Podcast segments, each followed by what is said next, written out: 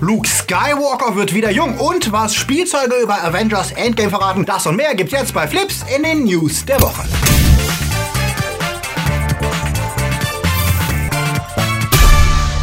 Die Themen der Woche. Oscar wird abgekürzt. Der Dude kehrt zurück. Artikel 13 Update. Ärger für Brian Singer. Resident Evil als Serie. Wird Fallout 76 free to play und Riverdale kriegt Ableger.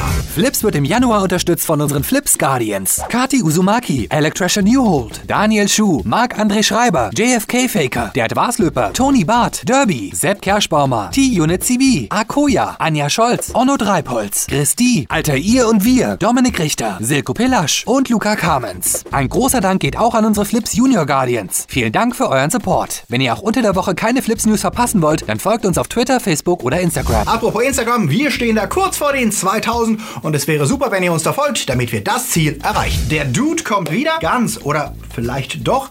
The Big Lebowski ist ja wohl einer der beliebtesten Filme aller Zeiten und der Streifen, der Jeff Bridges für immer zum dauerbekifften Dude mit Bowling-Fetisch werden ließ. In einem kurzen Teaser kündigte er jetzt überraschend seine Rückkehr in der ikonischen Rolle an. Seine Botschaft? Man kann nicht nur in der Vergangenheit leben. Bleibt dran. 3. Februar 2019. Doch wer hofft, dass heimlich ein Sequel zu Big Lebowski gedreht wurde, der sollte seine Erwartungen zurückschrauben. Denn Sportfans wissen, der 3. Februar ist der Tag des Super Bowl und der Tag, an dem die Konzerne ihre teuersten und originellsten Werbespots präsentieren. Und mit hoher Wahrscheinlichkeit wird der Dude wohl in einem Werbespot nochmal zu sehen sein und leider nicht in einem neuen Film. Es sei denn, die Coen-Brüder hätten das größte Geheimprojekt aller Zeiten abgezogen, aber dann wäre der Film vermutlich schon letztes Jahr zum 20-jährigen Jubiläum erschienen. Wir sind trotzdem mal gespannt auf Bridges und ihn wieder in seiner Paraderolle zu sehen und freuen uns auf die Super Bowl und alle wichtigen Filmtrailer und Teaser findet ihr natürlich auch auf Flips, Twitter und Facebook. Die Oscars werden dieses Jahr anscheinend wirklich kein Spaß, denn neben den eher langweiligen nominierten Filmen, die es schwer machen, für einen Kandidaten so richtig mitzufiebern und unnachvollziehbaren Entscheidungen wie Werk ohne Autor als besten ausländischen Film zu nominieren, ist die Entscheidung, diesmal ohne Moderator auszukommen, ebenfalls eher enttäuschend. Selbst wenn es gelingt, die Besetzung von Avengers Endgame für eine Moderation auf die Bühne zu kriegen, ist das wohl kaum eine Entschädigung für die vielen anderen Kürzungen. Um die Show unbedingt unter drei Stunden zu bekommen, wurde jetzt auch entschieden, nur zwei der nominierten besten Songs performen zu lassen und obendrein werden viele Oscars wie bester Kurzfilm oder bester Sound wohl während der Werbepausen verliehen. Ein Schlag ins Gesicht für viele der technischen Künstler, von denen viele ja eh schon in eine Sonderverleihung unter Ausschuss der Öffentlichkeit ausgelagert wurden. Wenn die Academy so weitermacht, dann sollten sie die Verleihung vielleicht in Zukunft wie die Ziehung der Lottozahlen hinter den Wetterbericht klemmen. Dann haben wir es am schnellsten überstanden. Update zu Artikel 13. Wir halten euch ja seit Anfang letzten Jahres auf dem Laufenden zu den Entwicklungen rund um die umstrittenen Artikel 11 und 13 des neuen EU-Urhebergesetzes,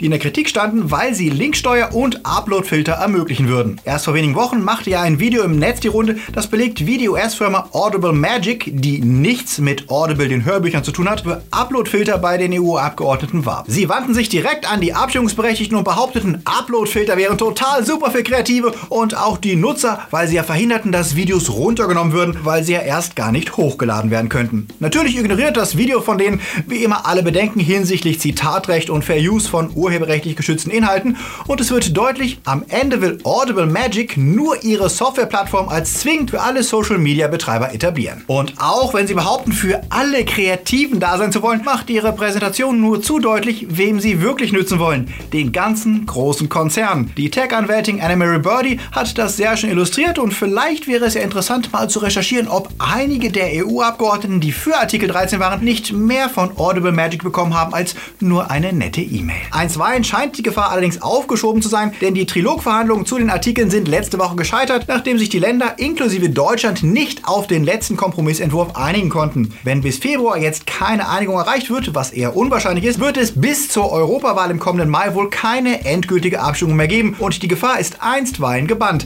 aber nicht komplett vom Tisch. Denn so wie YouTube und Co. aus eigenen Interessen gegen Artikel 11 und 13 kämpfen, so werden auch die Befürworter wohl kaum aufgeben. Wie es weitergeht, wir bleiben am Ball. Bohemian Rhapsody war ja einer der großen Publikumsfavoriten des letzten Jahres und dank der überragenden Schauspielleistung von Rami Malek und seinen Kollegen geht der Film auch jetzt ins Rennen um die moderationslosen Oscars. Da kommt es natürlich eher ungelegen, dass einmal mehr der Regisseur des Films Brian Singer im Kreuzfeuer steht. Der hatte ja kurz vor Ende der Dreharbeiten wegen kreativer Differenzen den Dreh verlassen oder war gefeuert worden und es ist unklar, wie viel Einfluss er tatsächlich auf den fertigen Film hat. Aber derzeit hat er auch andere Sorgen, denn einmal mehr kochen die seit 20 Jahren immer wieder benannten Anschuldigungen wegen sexueller Übergriffe hoch. The Atlantic brachte eine Zusammenfassung mit neuen Interviews von Singers mutmaßlichen Opfern, ohne allerdings grundlegend Neues zu präsentieren. Singers Anwälte dementieren weiterhin alle Vorwürfe, die bis in die 90er Jahre zurückreichen. Und auch die Produktionsfirma des kommenden Red Sonja Remakes Millennium Films steht weiterhin zu Singer. Produzent A.V. Lerner sagte gegenüber dem Hollywood Reporter, wir entwickeln Red Sonja weiterhin mit Singer zusammen. Bohemian Rhapsody hat bewiesen, was für ein visionärer Regisseur er ist und Fake News werden uns nicht dazu bringen, ihn zu feuern. Jemand ist unschuldig, bis seine Schuld bewiesen ist. Für Filmfans ist aber wahrscheinlich auch interessant, ob der Film tatsächlich etwas taugen wird. Die erste Filmung mit Brigitte Nielsen und Schwarzenegger war damals so mies, dass Kritiker sich fragten, ob die Dialoge im Film direkt aus der Mad Magazine Verarsche stammten. Und wenn Red Sonja tatsächlich in Konkurrenz zu Wonder Woman treten will,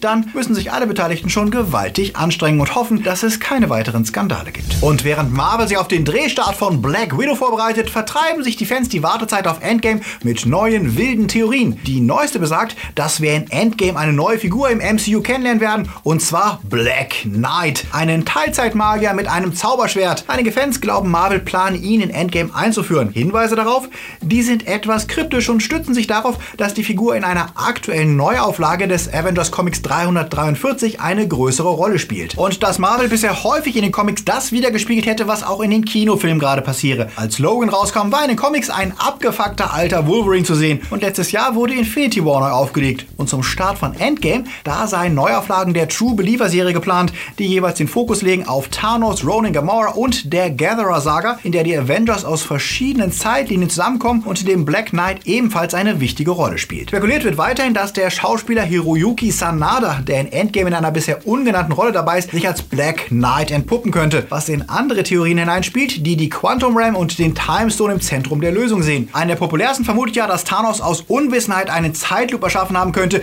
der begann kurz bevor er mit dem Finger schnippt und dass er es den Avengers ermöglicht, in Endgame zu diesem Zeitpunkt zurückzukehren, um die Zerstäubung des halben Universums zu verhindern. Und für alle, die trotzdem noch um die Zerstäubten trauern, die neuesten Spielzeugleaks zu Endgame bestätigen, dass wohl die meisten der geliebten Helden wiederkommen werden. Denn von Star-Lord tauchte jetzt das Bild einer neuen Actionfigur auf, genau wie von einigen anderen Helden, die eigentlich tot sein sollten. Und die Spielzeuge enthüllten auch neue weiße Kostüme für einige der Helden, von denen jetzt angenommen wird, dass es spezielle Zeitreisekostüme sind, mit denen mittels Quantum Realm in verschiedene Zeitströme gereist werden kann. Wie immer bleibt es nur abzuwarten und zu sehen, ob wir wirklich einen MCU-Auftritt des Black Knight erleben werden und welche Rolle der Soul und der Time Stone und das Quantum Realm tatsächlich spielen. Bis dahin vergehen aber noch einige Wochen, genug Zeit also für neue Theorien. Star Wars, was wird aus Luke eigentlich in Episode 9? Dass wir ihn trotz seines Endes in die letzten Jedi wiedersehen werden, das steht ja fest. Unklar ist nur, ob er als Force Ghost in Rückblenden oder in anderer Form nochmal zu sehen sein wird. Und klar ist auch, Mark Hamill wird Luke spielen. Doch diese Woche stellte sich die Frage, ob Hamill der Einzige ist, der als Luke oder als Lukes Körper zu sehen ist. J.J. Abrams verspricht ja, er wolle mit Episode 9 ein fulminantes Ende präsentieren, das alle bisherigen Star Wars Filme, die Originale, die Prequels und die Sequels zu einem Abschluss führt. Und wie der Express berichtet, gibt es jetzt Gerüchte aus dem Produktionsumfeld, dass wir einen deutlich jüngeren Luke zu sehen bekommen. Möglicherweise in Szenen, die direkt nach die Rückkehr der Jedi oder vor eine neue Hoffnung spielen. Dazu würde das digital verjüngte Gesicht von Mark Hamill auf den Körper eines jüngeren Darstellers gesetzt. Eine ähnliche Technik wurde ja bereits für Leia angewendet, in Rogue One oder in Terminator Genesis für Arnold Schwarzenegger. Für Fans klingt das auf jeden Fall sehr reizvoll, könnte es doch neue Einblicke geben und die Lücken zwischen den Trilogien auffüllen. Gleichzeitig muss aber dazu gesagt werden, dass der Express sehr gerne spekuliert und bislang mit seinen Berichten meist nur in der Hälfte aller Fälle tatsächlich richtig liegt. Wir finden die Idee aber trotzdem irgendwie ganz cool. Was meint ihr dazu? Sagt es uns.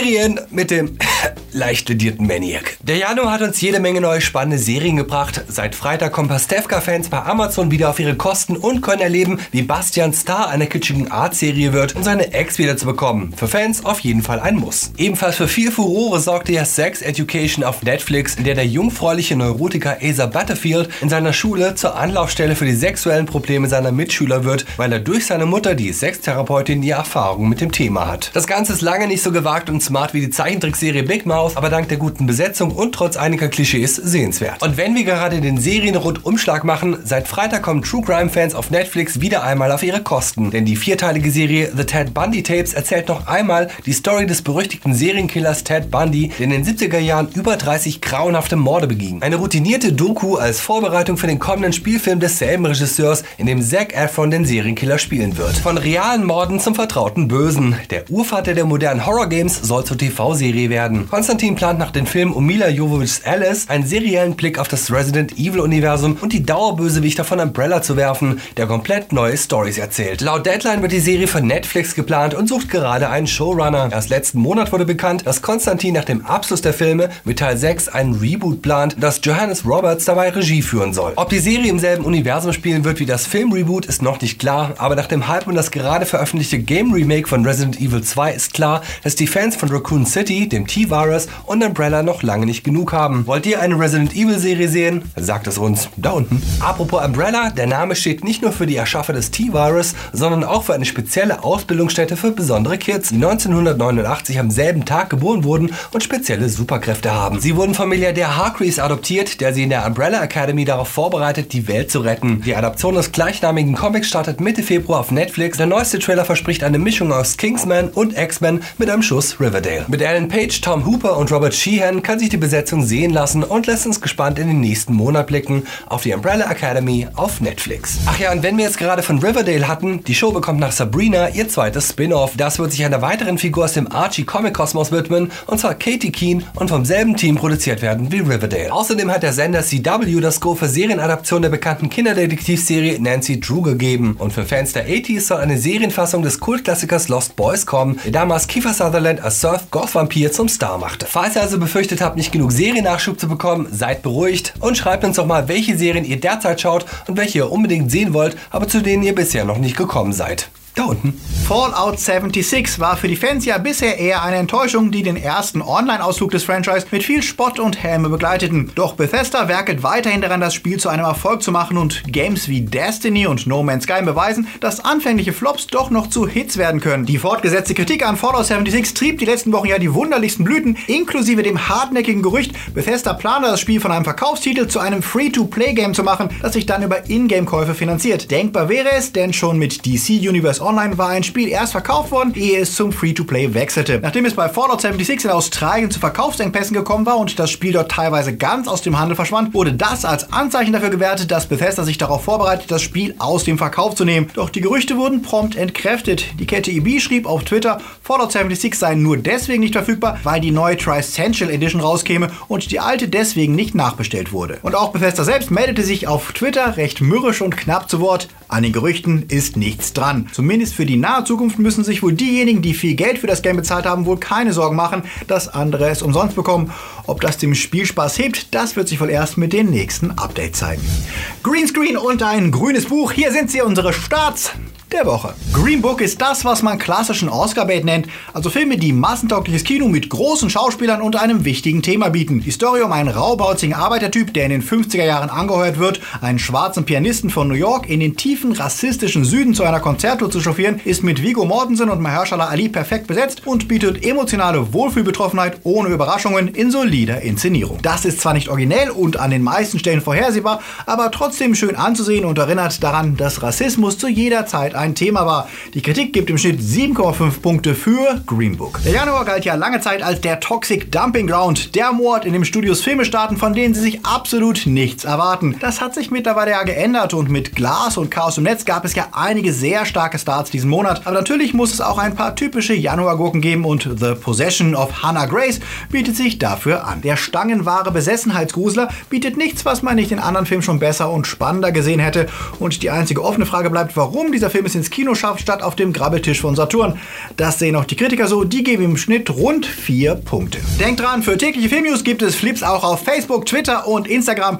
Und auf Instagram, dort wollen wir im Januar gerne noch die 2000 Follower knacken, also stalkt uns dort. Und auf dem gesamten Kanal würden wir dieses Jahr wahnsinnig gerne die 100.000 Abos schaffen. Also, falls ihr noch irgendjemanden kennt, der Flips unbedingt gucken muss, sagt ihm Bescheid. Und denkt dran, jedes Abo, jede Weiterempfehlung an Freunde und jedes geteilte Video, egal ob auf Twitter, WhatsApp, WhatsApp, Instagram, Facebook oder sonst wo. Hilft uns, damit die Flipsy-Bande noch größer wird. Ach ja, und falls ihr Game of Thrones-Fans seid, checkt unser Video von Freitag mit unseren Theorien zum Ende der Serie. Neben dem Dank an alle, die unsere Werbung nicht überspringen und uns dadurch supporten, natürlich der Dank an alle, die sogar selbst in die Tasche greifen. Der Anfang des Jahres ist eine fiese Zeit für kleine YouTuber, denn die Werbeerlöse gehen in den Keller und wir brauchen mehr als sonst noch eure Unterstützung.